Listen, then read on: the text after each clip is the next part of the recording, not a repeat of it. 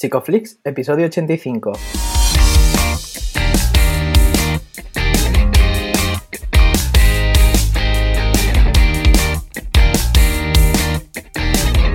Bienvenidos a Psicoflix, un espacio de psicólogos para psicólogos, un podcast donde entre todos buscamos ser cada vez mejores profesionales de la psicología. Aquí hablamos de todas las estrategias, técnicas y noticias de la psicología contemporánea, pero siempre con la evidencia científica que nos gusta defender. Hoy estamos a 12 de noviembre y estamos emitiendo nuestro episodio número 85, en el que vamos a hablar de psicología y envejecimiento. Pero antes, recordaros que en psicoflix.com podéis registraros de manera gratuita y estar al día de todas nuestras novedades. Bienvenidos al podcast, yo soy Jay, encantado de saludaros, gracias por estar ahí, gracias por suscribiros y bueno, gracias a Darío que está aquí también un día más. ¿Cómo estás? ¿Qué tal? Jay? Muy bien, muy bien, muy contento, ¿no? Los pasitos que estamos dando, entrevistando cada vez a gente que nos pilla más lejos y, bueno, y también haciendo contenidos nuevos, ¿no? Que está ahí Juanjo dándole caña a YouTube, ya verá la gente lo que estamos preparando, que, va a estar muy guay. Grabamos de hecho este viernes, ¿no? Nuestro primer vídeo, los tres. O sea que, bueno, yo tengo muchas ganas, pero no quiero enrollar mucho en esto y ya he dicho, ¿no? Que, estamos entrevistando a gente que nos pilla lejos, cambiando horarios, haciendo, haciendo malabares, ¿no? ¿Quién tenemos hoy por aquí? Pues mira, estamos muy contentos de cruzar el charco hasta Chile. Hoy tenemos por aquí a Eduardo Sandoval. Él es psicólogo, es doctor en ciencias humanas, postdoctorado en desarrollo evolutivo e historia de vida, docente en la Universidad Autónoma de Chile y además es investigador para el Fondo Nacional de Desarrollo Científico y Tecnológico del Gobierno de Chile. Bienvenido, Eduardo. Hola, ¿qué tal, Jay? Darío, gusto en saludarlo y poder compartir en este interesante espacio que tienen para hablar y compartir experiencia en torno a la psicología. Muchísimas gracias, bienvenido Eduardo. La verdad es que, como siempre digo, Jay hace una introducción eh, espectacular, pero también me parece muy interesante la, vuestra propia presentación, ¿no? ¿Cuál es tu tarjeta de bienvenida? ¿Cómo te presentas? Bueno, eh, soy Eduardo, psicólogo de formación inicial. Tengo una formación bien diversa. Cuento con un postítulo en educación en sexualidad y afectividad de la Universidad de Chile, un diplomado en docencia universitaria, un diplomado en liderazgo social. Tengo formación y entrenamiento en psicología de la emergencia y desastre a partir de diversas entidades nacionales e internacionales. Soy magíster en educación, doctor en ciencia humana, postdoctorado en desarrollo evolutivo soy académico en la Escuela de Psicología de la Universidad Autónoma de Chile y también me desempeño allí como investigador adscrito al Instituto de Estudios Sociales y Humanísticos de la misma universidad. Y bueno, mis líneas de investigación tienen que ver con eh, envejecimiento y generatividad, el estudio del aprendizaje y psicología de la emergencia y desastre. Eso en términos generales. Muy bien, la verdad, Eduardo, es que me meto en tu web y me pierdo de la cantidad de cosas que tienes, porque tienes bueno, entre tu experiencia, tu formación, las cosas que haces, ¿no? El proyecto, el Fondesit de iniciación este que tienes aquí, que ahora comentaremos qué investigaciones, publicaciones. La verdad es que no, no paras, ¿eh? Y yo quería ya, ya preguntarte por, por, algo que has dicho, que justo lo estaba comentando con, con Jay, que mucha gente a lo mejor no, no, tiene tan presente. Envejecimiento y generatividad. ¿Qué, qué es eso? ¿Qué, ¿Qué, diferencias hay? ¿Qué, ¿A qué se refiere sobre todo esto de generatividad? Bueno, eso es, eso es una pregunta yo creo que crucial en torno a, esta conversación. Son dos, dos procesos distintos. El, el, envejecimiento en general es un proceso que forma parte del ciclo vital. Como ustedes saben, uno desde que nace empieza a, a, vivenciar el proceso de envejecimiento. Hay varias teorías que explican el envejecimiento desde las teorías celulares, ¿cierto? desde las teorías sociales, desde las teorías psicológicas, etcétera es un proceso por el cual todo ser vivo atraviesa, ¿cierto? Y que tiene diferentes implicancias desde el punto de vista psicológico, cognitivo, físico, social, en el caso de los seres humanos. ¿ya? Y el estudio de la generatividad básicamente tiene que ver con, un desarrollo que inicialmente parte por ahí en la década del 50 con los estudios de Eric Erickson, ¿cierto? Quien, quien es el, el primer autor que se refiere a la generatividad y básicamente lo sitúa como la crisis que enfrenta el adulto, eh, sobre todo la adultez intermedia, ¿cierto? De resolver la crisis de la generatividad versus el estancamiento. Básicamente, la generatividad permitiría que el individuo sea capaz de sobreponerse a las demandas y desafíos que instala el ciclo vital en ese momento particular. Y aquí el sujeto que no supera esa crisis ¿cierto? Obviamente se quedaría estancado en el desarrollo, siendo muy proclive al desarrollo de diferentes patologías que pudieran alterarlo en los diferentes ámbitos de su vida. Esa desde la concepción clásica de Erickson. Sin embargo, eh, ese constructo, ¿cierto?, permanece de alguna manera latente en los estudios de la psicología por mucho tiempo, hasta que por ahí en, los 80 empiezan otros, otros investigadores a tomarlo en cuenta, entre ellos Cotre, McAdams, eh, Bradley y otros autores. Pero específicamente, para ser muy directo, yo he venido trabajando el estudio de la generatividad desde la perspectiva de un psicólogo norteamericano que es Dan McAdams, que creo que es el que ha hecho una revisión mucho más profunda sobre la generatividad, entendiéndola no solamente como, como un constructo relevante en la transición de la adultez intermedia a la tardía, sino que ha, ha logrado asociarlo también a rasgos de personalidad, lo ha podido estudiar no solamente desde el punto de vista cuantitativo, sino que también ha recurrido y de alguna manera es célebre por las investigaciones que ha desarrollado en torno a el uso de la historia de vida desde la perspectiva generativa, ¿cierto? Y además lo ha podido asociar con algunos test psicológicos muy utilizados en el mundo, como por ejemplo el famoso test de Costa McRae de los cinco grandes factores de personalidad y además eh, en esta concepción mucho más contemporánea del estudio de la generatividad, hoy en día se ha visto que tiene diferentes manifestaciones, no solamente en personas mayores, sino que también a lo largo de la adultez. Tendría ramificaciones tan interesantes que se empezarían a gestar casi desde la infancia y particularmente en el caso de las personas mayores se ha venido investigando en algunos ámbitos como por ejemplo la abuelidad, el mentorazgo, la participación de personas mayores en actividades de voluntariado y, y organizaciones sociocomunitarias, mentoring, etcétera. Y en el caso particular mío, yo lo estoy trabajando o investigando a propósito de eh, la experiencia de eh, profesores rurales chilenos. Básicamente, cómo la generatividad permitiría eh, convertir a estos profesores que se desempeñan en el ámbito rural en mejores profesores porque desarrollarían con una mayor calidad los procesos de enseñanza y aprendizaje. Y particularmente me interesa ver si el contexto rural permitiría que estos individuos, con el paso del tiempo, vayan desplegando gradualmente comportamientos generativos. Ese es un rápido panorama respecto a lo que es la generatividad y su relación con el envejecimiento. Has hablado de lo rural. Me gustaría saber si, si encuentras diferencias entre la forma en la que se da la generatividad en el entorno urbano como a diferencia de lo rural. Bueno, comentarte que en general, si uno revisa la literatura disponible, en general las investigaciones son escasas cuando se trata de ver estas variables, es decir, el estudio de la generatividad, los profesores rurales, ¿cierto? Eh, y las implicancias que esto tiene para los procesos de enseñanza-aprendizaje. Los, los, estudios en general, yo diría que son muy escasos. De hecho, desde la perspectiva chilena, esta, esta línea de investigación es bastante emergente. Lo que sí puedo eh, señalar que efectivamente es muy distinto el ejercicio de la profesionalidad docente en el ámbito rural versus el urbano. En general, por varias razones. La primera de ellas es que todos los estudios que se han venido haciendo sobre escuelas rurales son muy escasos, muy, muy aislados los estudios que se han realizado, al menos en el contexto chileno. Y por lo tanto, la investigación sobre las escuelas rurales son muy escasas, tal como lo señala Castro en el 2012. Por otra parte, en general, la política pública tiende a priorizar todas las acciones que se desarrollan en el ámbito urbano. Y normalmente entonces las escuelas rurales no son muy consideradas, básicamente porque en esta política de evaluación de la calidad de los aprendizajes, en este caso en Chile se utilizan dos grandes instrumentos, el CIMSE, que es el sistema de medición de la calidad de los aprendizajes, y la prueba de selección universitaria, en el caso de los jóvenes que están entre 17 y 18 años, ¿cierto? Obviamente las escuelas rurales tienden a obtener peores resultados de aprendizaje que los que se obtienen en el ámbito urbano, pero esto siempre desde una lógica muy estandarizadora del aprendizaje. Por otra parte, las escuelas rurales en general son vistas como centros escolares que carecen o que poseen importantes deficiencias de infraestructura, como lo señala Chorena y Gasperini. Por otra parte, además, las escuelas rurales en general e históricamente se han caracterizado por atender a un alumno que arrastra condiciones de vulnerabilidad muy particulares y que tienen que ver con el territorio en el cual se sitúan.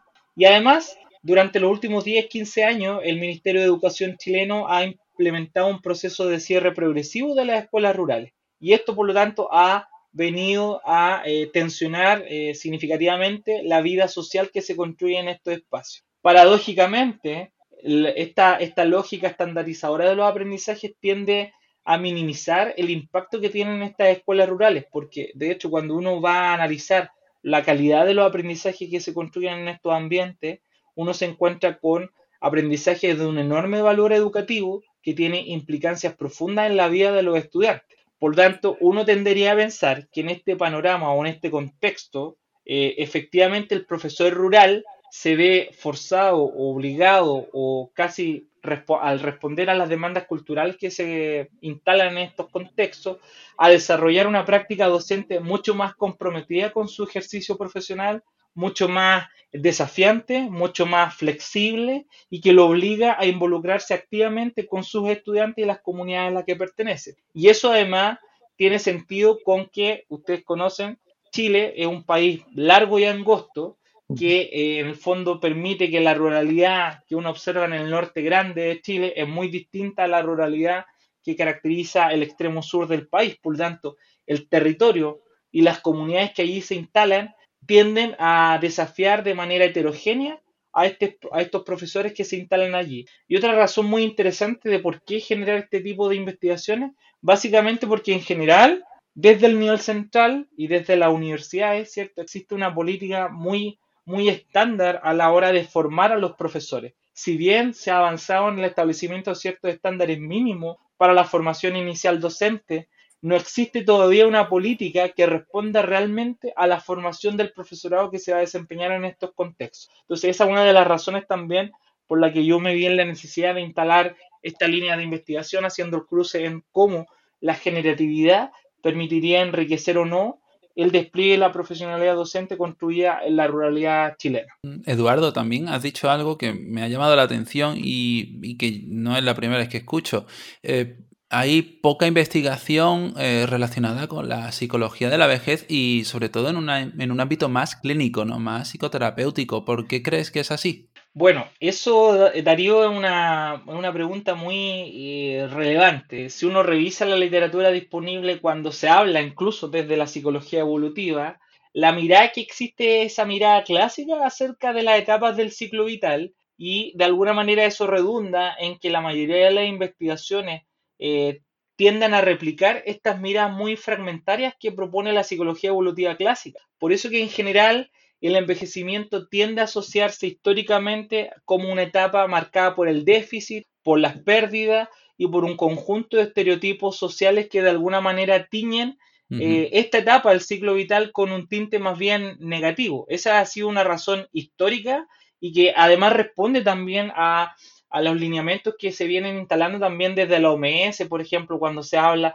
del envejecimiento activo, ¿cierto? Con, esta lógica de que casi prácticamente instalan la idea de que las personas mayores que cultivan estilos de vida saludables aseguran a priori un envejecimiento adecuado o positivo. Y eso no es cierto, porque sobre todo en países como el mío, Chile, marcado por enormes desigualdades sociales, económicas, educativas, políticas, histórico-culturales, Sabemos que no basta por sí solo mantener estilos de vida saludables para afrontar de mejor manera el envejecimiento, porque hay condiciones estructurales instaladas en la sociedad que deterioran gravemente la calidad de vida de miles de personas mayores en Chile. Y por otra parte, esta visión clásica de la psicología evolutiva también responde a, ustedes conocerán también, la implicancia que tiene este modelo biomédico a la hora de mm. entender la enfermedad. Entonces, de alguna manera, eh, toda, esta, toda esta realidad, ¿cierto? Que, de alguna manera tiñe el envejecimiento, ¿cierto? me ha llevado a mí a explorar otras perspectivas para entender los enormes procesos de cambio que se viven a lo largo del desarrollo humano. Entonces, desde esa perspectiva es que yo me, me acerco mucho más a la psicología del ciclo vital, que es una, es una línea de la psicología que permite entender de mejor manera y de manera mucho más completa, a mi juicio, ¿cierto? Los procesos de cambio, crisis, transiciones e hitos por los que atraviesa un individuo desde que nace hasta que muere. Y además tiene la gracia de que permite entender particularmente el envejecimiento de una manera mucho más completa, mucho más diversa y mucho más heterogénea. es decir, eh, de alguna manera potencia muchos de los planteamientos de Valtés o de los clásicos como Erickson y permite instalar una mirada mucho más eh, diferencial acerca de el ciclo vital atendiendo a las influencias normativas, por ejemplo, por las que atraviesa un individuo, muy, muy influenciadas por el componente biológico o medioambiental que están expuestos los sujetos, pero también los, las transiciones o crisis no normativas, ¿cierto? que son las que de alguna manera tiñen de manera particular la historia de vida de un individuo. Por lo tanto, esta lógica, esta, este acercamiento o esta manera de entender el envejecimiento desde la psicología del ciclo vital permite entender o ratificar que el desarrollo dura toda la vida, que el desarrollo es un proceso multidimensional, multidireccional, ¿cierto? Que está profundamente marcado por la plasticidad con la que afronta el individuo cada una de las etapas y además teñido por el contexto histórico-cultural en el que sitúa, ¿cierto? Y para resumir entonces esta explicación sobre el envejecimiento, ¿cierto? Nos permite eh, concluir algunos elementos interesantes a mi juicio. Primero, que el curso de vida puede ser modificado por el individuo, por sus condiciones de vida y por la experiencia acumulada, que los diferentes contextos interactúan dialécticamente con su desarrollo, que siempre es posible optimizar el desarrollo, y aquí radica la importancia de las intervenciones, no solamente desde el ámbito clínico, sino que también desde una mirada mucho más sociocomunitaria, ¿cierto? Considerando no solamente el envejecimiento como una etapa marcada por el déficit, sino también como una etapa o como un proceso que impone interesantes desafíos y posibilidades para el desarrollo de los individuos. Por lo tanto, no se puede dar nada por ganado o perdido, porque todo radica en cómo los individuos van haciéndose cargo de las demandas culturales que le instala eh, el ciclo vital de alguna manera. Entonces, yo creo que esas son las principales razones. Una mirada muy marcada o muy centrada en la psicología evolutiva clásica, una mirada que asocia el envejecimiento tradicionalmente a una etapa marcada por el déficit, por las pérdidas y por un conjunto de estereotipos negativos, y además por esta eh, mirada muy biomédica que instala la OMS cuando se habla del envejecimiento activo. Entonces yo creo que también el desafío hoy en día de la investigación en general es avanzar hacia la exploración de otras perspectivas que nos permitan comprender de manera más amplia no solamente el envejecimiento, sino que cada una de las etapas que forman parte del ciclo vital. Has hablado antes de estereotipos, ¿no? Y vemos que eh, la cultura en la que vivimos parece que es una cultura que intenta frenar o, o, no envejecer, ¿no? O retrasarlo al máximo posible. Lo vemos en cirugía, maquillaje, publicidad y hay casi un cierto rechazo a ser viejo, a tener mayor edad, ¿no? Entonces esto muchas veces eh, nos puede afectar a nosotros mismos como terapeutas cuando estamos frente a, una persona, frente a un consultante que, viene por esto, ¿no? Entonces, ¿cómo podemos hacer nosotros para protegernos de no caer en estos estereotipos? Bueno, eso es una, pregunta también súper amplia, ¿ah? porque en general esto no solamente tiene que ver con cómo la psicología evolutiva ha tenido una tendencia tradicional a replicar estos estereotipos o también explicado desde los modelos biomédicos más tradicionales y la, dificultad que se ha instalado todavía en realmente asumir una mirada biopsicosocial acerca de los individuos. Pero esto también tiene ribetes mucho más amplios, porque si uno mira en general la sociedad globalizada, multicultural, ¿cierto? Eh, vemos que en fondo estamos situados en una sociedad tremendamente hedonista, donde se hace un culto a la belleza, y no a la belleza en general, sino a los estereotipos de belleza. Por lo tanto, en este concepto de una sociedad muy hedonista, muy individualista, ¿cierto? Muy competitiva, atravesada por la globalización y con la y, y, además donde la mayoría de las sociedades están atravesadas por modelos económicos que también eh, instalan ciertos modelos particulares asociados a la belleza, obviamente existe una tendencia marcada de las personas a tratar de retrasar al máximo el proceso de envejecimiento, pero eso es, eso realmente es una paradoja porque en el fondo no podemos colocar pausa en nuestro proceso de envejecimiento biológico porque, como les decía al inicio, desde que uno nace, nuestro organismo tiene una composición celular biológica que está programada, es decir, nuestras células están programadas para que en cierto momento empiecen a morir. Lo mismo las conexiones neuronales, si bien hay un proceso ascendente de, de proliferación de conexiones neuronales, el paso del tiempo también va generando ¿cierto? Consecuencia en los diferentes ámbitos de nuestro organismo. Y eso es un proceso natural, eso forma parte del ciclo de vida. Por lo tanto, efectivamente se instala como un problema en nuestra sociedad la forma en que hoy en día es percibido el envejecimiento. Y, no solamente se trata de referirnos específicamente a, cómo el cuerpo va cambiando o transformándose como, como consecuencia de la acción del tiempo sobre nuestro organismo, sino que también si lo vemos, por ejemplo, desde el punto de vista laboral, al menos en Chile, una persona que pierde su trabajo sobre los 40 años prácticamente está desahuciada desde el punto de vista laboral para poder iniciar o ser recontratado. No solamente por sus capacidades o competencias, sino porque hoy en día eh, el mercado laboral cada vez está más competitivo, cada vez hay mayor cantidad de profesionales y se privilegia a la gente joven. Desde el punto de vista educativo también, al menos en el caso español, yo destaco que en muchas universidades en las que me ha tocado participar he podido ver diferentes programas que permiten que personas mayores que están jubiladas o que ya están pensionadas puedan realizar cursos de formación o inclusive cursar eh, ciclos formativos a nivel de, de pregrado y eso es muy interesante, al menos en Chile eso todavía no está instalado. La mirada, la política pública en general de Chile en cuanto al abordaje a las personas mayores sigue siendo, a mi juicio, muy asistencialista y existen dispositivos muy, muy parciales, por ejemplo, de promoción de viajes de turismo para personas mayores, programas de eh, capacitación o de emprendimientos muy específicos, ¿cierto? Eh, actividades sociales o de participación en, en, grupos sociocomunitarios, pero en general eh, yo creo que la política pública chilena en materia de personas mayores está muy al debe y creo que sí hay experiencias muy interesantes en países de la Unión Europea. Desde el punto de vista cultural, eh, también lo podemos ver, o sea, si uno mira el, Asia, por ejemplo, en general como continente, hay una concepción totalmente distinta a la occidental respecto a cómo se eh, incluyen a las personas mayores en la vida social. De hecho, las diferencias son abismantes. En, en, el continente asiático, en general, las personas mayores son centrales en la construcción de la sociedad, son centrales en la estructuración de las familias, son personas centrales en la transmisión de los valores, saberes y costumbres particulares de una determinada comunidad, son focos de sabiduría, son focos de reconocimiento. Todo lo contrario a lo que uno tiende a observar en el ámbito occidental.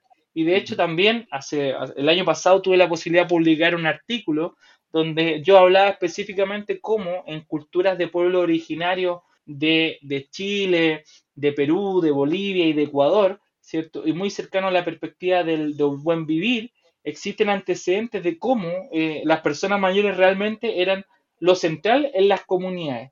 Ahora, ¿en qué momento eso se perdió? Es una buena pregunta. ¿Fue producto de la colonización? ¿Fue, ¿Somos sujetos coloniales que en el fondo estamos obligados a decolonizarnos?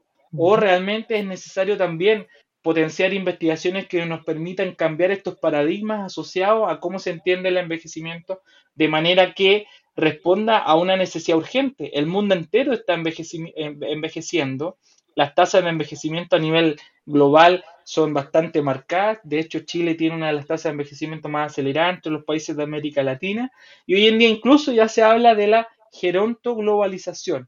Entonces, o, la, o, el envejecimiento acelerado del mundo entero. Entonces, si el mundo está enfrentando un cambio demográfico importante, yo creo que las ciencias sociales y particularmente la psicología está llamada a responder a este desafío. Y no solamente desde el ámbito clínico, sino que también cómo entendemos este proceso desde diferentes perspectivas, desde la educación, desde la perspectiva comunitaria, desde la perspectiva organizacional y el del mundo del trabajo desde la perspectiva educativa, desde la perspectiva social, en fin, yo creo que hay interesantes desafíos por delante. Claro. Eduardo, también has dicho algo que me parece muy interesante y en referencia al, a, a, lo mejor más a esta cultura occidental, porque se puede ver un mensaje algo invalidante cuando una persona llega a su jubilación y tiene a su entorno diciéndole cosas como que ahora va a tener mucho tiempo para disfrutar y, experimentar, ¿no? Y luego se da cuenta de que no es así, de que no conecta con muchas aficiones porque no le interesan, porque su vida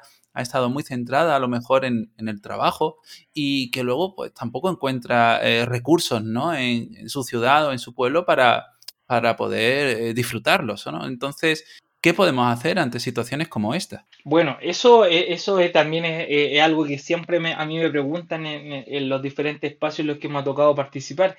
Y ahí donde yo creo que tiene mucho sentido el estudio de la generatividad. En general, la principal recomendación que uno entrega es que uno no enfrenta el envejecimiento cuando se jubila o se pensiona. Como ya lo he dicho anteriormente, uno empieza a envejecer desde el mismo momento en que uno nace. Por lo tanto, el desafío es cómo el individuo se va preparando, va eh, gestionando un conjunto de comportamientos a lo largo de su vida que le permita afrontar de la mejor manera posible esta etapa que es inevitable, que es irreversible y que forma parte del ciclo de vida. Entonces, el gran error de las personas es que empiezan a replantearse su vida cuando se han pensionado, cuando se han jubilado o cuando han perdido a su compañero o compañera, ¿cierto? O cuando se han divorciado o inclusive, más contemporáneamente, cuando están empezando a enfrentar el nido vacío que tiene que ver con la partida de los niños, de los hijos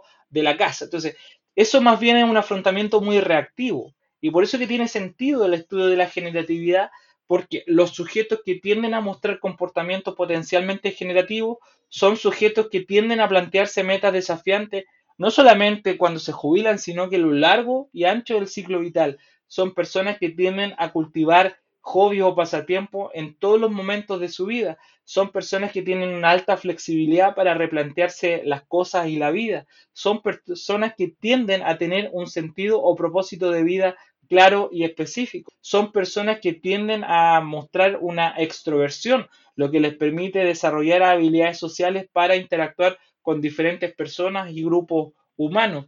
Son personas que además entienden que eh, están en una búsqueda permanente, no solamente por sentirse bien consigo mismo, sino que también por compartir los saberes o experiencias acumuladas a lo largo de la vida con otros y con otras. Y en general son personas que tienden a mostrar una mejor calidad de vida, son personas que muestran mayores niveles de bienestar psicológico, son personas que en general enfrentan de mejor manera el envejecimiento primario, lo que les permite gozar de una mayor capacidad funcional y eso les permite ser mucho más polivalentes. Por lo tanto, el desafío es cómo en, en este proceso tan amplio que empieza desde que uno nace, ¿cierto? Empezamos a gestionar comportamientos que nos permitan afrontar de mejor manera los desafíos, posibilidades y demandas que surgen en esta en esta etapa del ciclo vital. Y además entenderlo no solamente yo creo como una etapa, sino como un proceso que impone crisis, que impone desafíos, que instala posibilidades y que también nos obliga a replantearnos la vida. No solamente como eh, ocurre o como el error muy común que existe que muchas personas definen su vida a partir de una actividad laboral o de un oficio. El desafío es preguntarnos, ¿Qué otra cosa le da sentido a nuestra vida además del trabajo, además de una pareja, además de los hijos? Y eso tiene mucha relación con los proyectos de vida. Has hablado antes de flexibilizar y me ha gustado mucho, ¿no? Porque muchas veces cuando eh, se habla ¿no? del tema del envejecimiento se tiende a pensar que las personas son rígidas, ¿no? Eh, ¿Cómo podemos nosotros flexibilizar o cómo podemos llegar antes de este proceso a flexibilizar nuestra conducta? Bueno, yo creo que eso tiene que ver mucho con, se ha visto en el fondo que para mostrar comportamientos flexibles que favorecen el despliegue potencial de comportamientos generativos, influyen varios factores, ¿ah? no, no, hay una sola respuesta para ello, es un fenómeno multidimensional, pero sí se ha visto que los sujetos que tienden a mostrar mayores niveles de generatividad, por lo general, ¿cierto? Son personas que tienen un, un nivel educativo medio alto, son personas que tienden a la extraversión, son personas que en general eh, cuentan con habilidades sociales, lo que les permite interactuar con diferentes grupos y personas. Son personas altamente resilientes, son personas que cuentan con recursos personales y estrategias de afrontamiento activas frente al estrés que les favorece o que les hace, les facilita de alguna manera afrontar funcionalmente todas las demandas que van surgiendo a lo largo del ciclo vital, ¿cierto? Y en general tiene que ver, yo creo que eh, hoy en día eh, el mundo, la, la, vorágine y la velocidad con la que se mueve hoy en día el mundo, creo que demuestra la necesidad o la importancia que tiene, ¿cierto? El que seamos sujetos flexibles. De hecho, a propósito de esta sindemia que estamos viviendo, provocada por la propagación del virus SARS-CoV-2, yo creo que algo de lo que tenemos que rescatar, ¿cierto? Es que efectivamente vamos a seguir estando o enfrentando entornos profundamente marcados por la incertidumbre. Por lo tanto, si estamos viviendo entornos marcados por la incertidumbre, no solamente eh, por lo que ha provocado esta, este virus, sino que también por otras potenciales demandas y, eventos que van a surgir en el futuro, por ejemplo, por la acción de la emergencia climática, yo creo que hoy en día es vital que todas las personas eh, de alguna manera eh, se acerquen o desplieguen comportamientos generativos. ¿ah?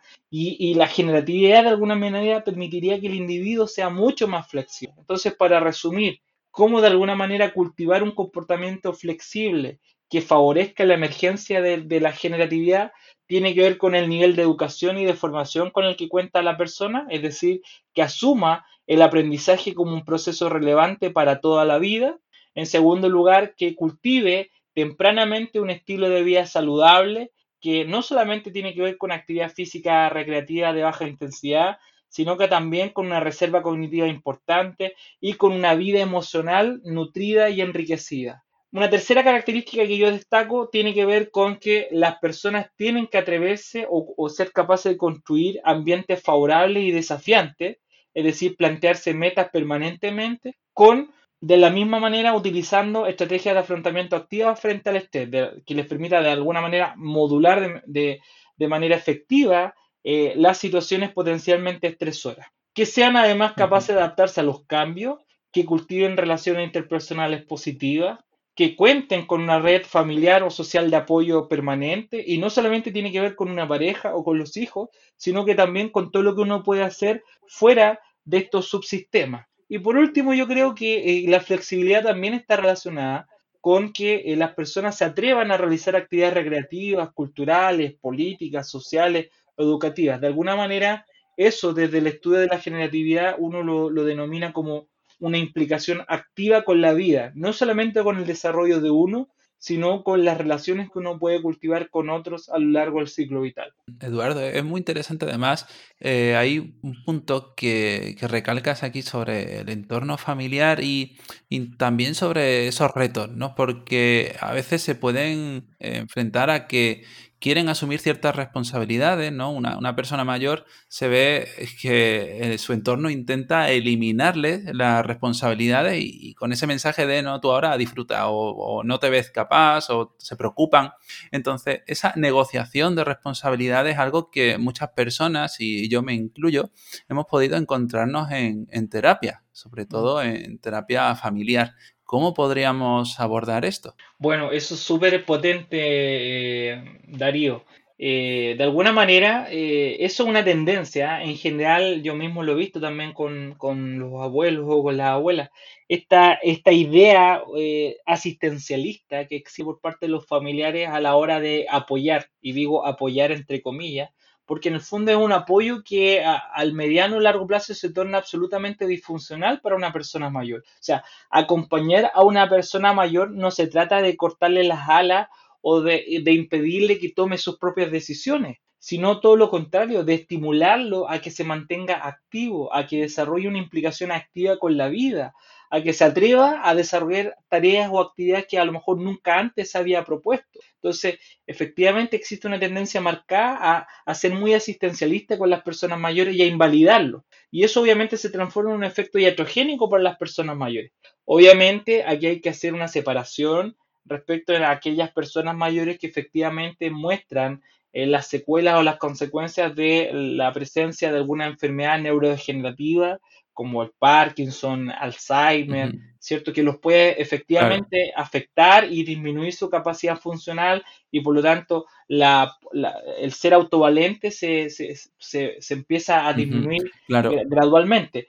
Eduardo, en sí, además, obviamente no, no, no, hay, no, hay, que generar, se, se, tienen que brindar unos apoyos mucho más directivos, pero en la gran... ¿Y cómo trabajaríamos eh, ese otro punto, Eduardo? Porque me parece también muy potente, ¿no? La, cuando hay que aceptar ciertas limitaciones y eso es un proceso complicado. Sí, bueno, yo creo que esta pandemia provocada por el virus SARS-CoV-2 ha demostrado que en el fondo, en primer lugar, ha visibilizado a las personas mayores como sujetos mucho más activos de los que uno creía. En segundo lugar, hoy en día las tecnologías de la información nos han demostrado que son una herramienta importante a la cual pueden acceder miles de personas mayores para mantenerse activos socialmente y para estar más unidos que nunca a pesar de la distancia. En tercer lugar, estas mismas tecnologías se transforman en una interesante herramienta de estimulación neurocognitiva, sobre todo en aquellas personas que muestran eh, un deterioro, cierto deterioro como consecuencia de la presentación de una enfermedad neurodegenerativa.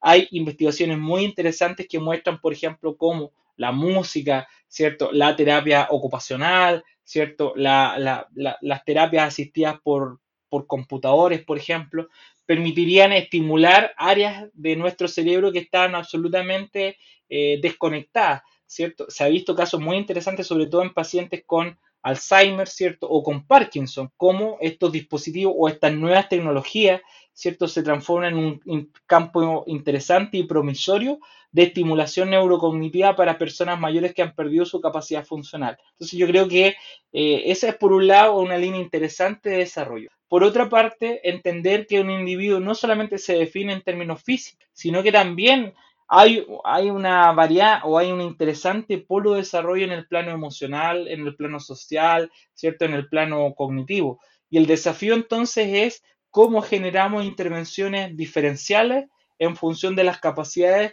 recursos y competencias con las que cuenta cada individuo. Y yo creo que por supuesto aquí es muy difícil generalizar, más bien el desafío es cómo generamos una intervención diferencial acorde a las necesidades, recursos e intereses particulares de cada persona mayor. Yo creo que, ese es un proceso necesario y, nos obliga a replantearnos todo lo que nosotros conocemos eh, desde el punto de vista de la psicología evolutiva clásica. Eh, Eduardo, siempre dejamos un hueco en las redes para que nos manden preguntas, ¿no? Y en este caso hemos visto que, que hay mucha cuando se llega a esta etapa puede haber mucha culpa, ¿no? Por las cosas que no se han hecho, que bueno, que en otro momento pues uno no se ha encargado, ¿no? Entonces eh, nos preguntan que, de qué se arrepienten más las personas cuando llegan a la vejez. Bueno, eh, Jay, yo creo que eso es súper eh, potente. A mí me ha tocado verlo cuando me ha tocado participar en talleres con personas mayores.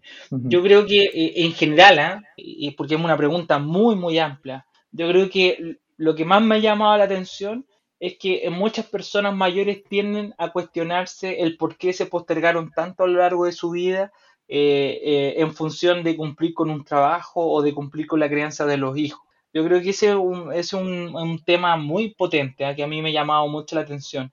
Y probablemente tiene que ver con, las generaciones. ¿ah? Probablemente nuestros papás y nuestros abuelos y nuestros tatarabuelos probablemente nacieron en un contexto histórico, político, cultural en el cual se les inculcó tempranamente que ellos en cierto momento tenían que estudiar, luego trabajar, luego criar hijos y luego trabajar, trabajar, trabajar, trabajar y trabajar hasta que si es que quedara tiempo, simplemente había que jubilarse para descansar.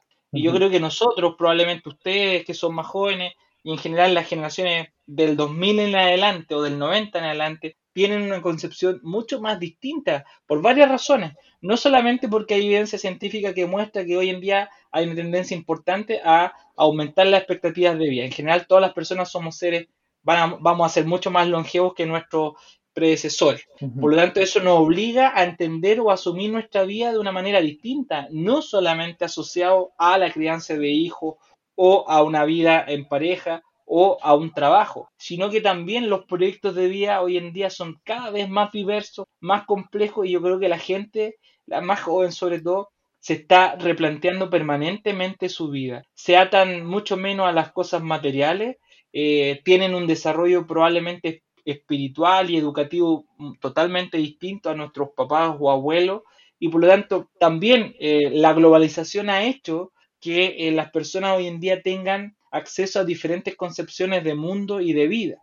Y por lo tanto entienden que su vida no solamente puede estar determinada por criar, casarse o trabajar, sino que lo obliga a descubrir o a potenciar diferentes tareas, actividades, hobbies, pasatiempos y a, volver a empezar una y otra vez. Yo creo que, que, eso es lo que más me llamaba la atención, cómo muchas de las personas mayores en la actualidad se cuestionan haberse postergado tanto en función de cumplir con el deber ser y cómo ahora que están viviendo este segundo momento de la etapa de, su vida, ¿cierto? También tienen espacio, porque en general son personas todavía muy funcionales y tienen el desafío de replantearse la vida, de tener la energía o la motivación o la convicción de querer seguir escribiendo una historia distinta y de replantearse las cosas. Yo creo que, que eso ha sido súper interesante. Bueno, Eduardo, ya llegando casi al final, yo quería preguntarte sobre el proyecto Fondesit, que no sé si podrías hablarnos un poquito sobre él. Sí, sí, sí, sí, perfecto. Muy buena pregunta. Mira, yo soy el investigador responsable del Fondesit de iniciación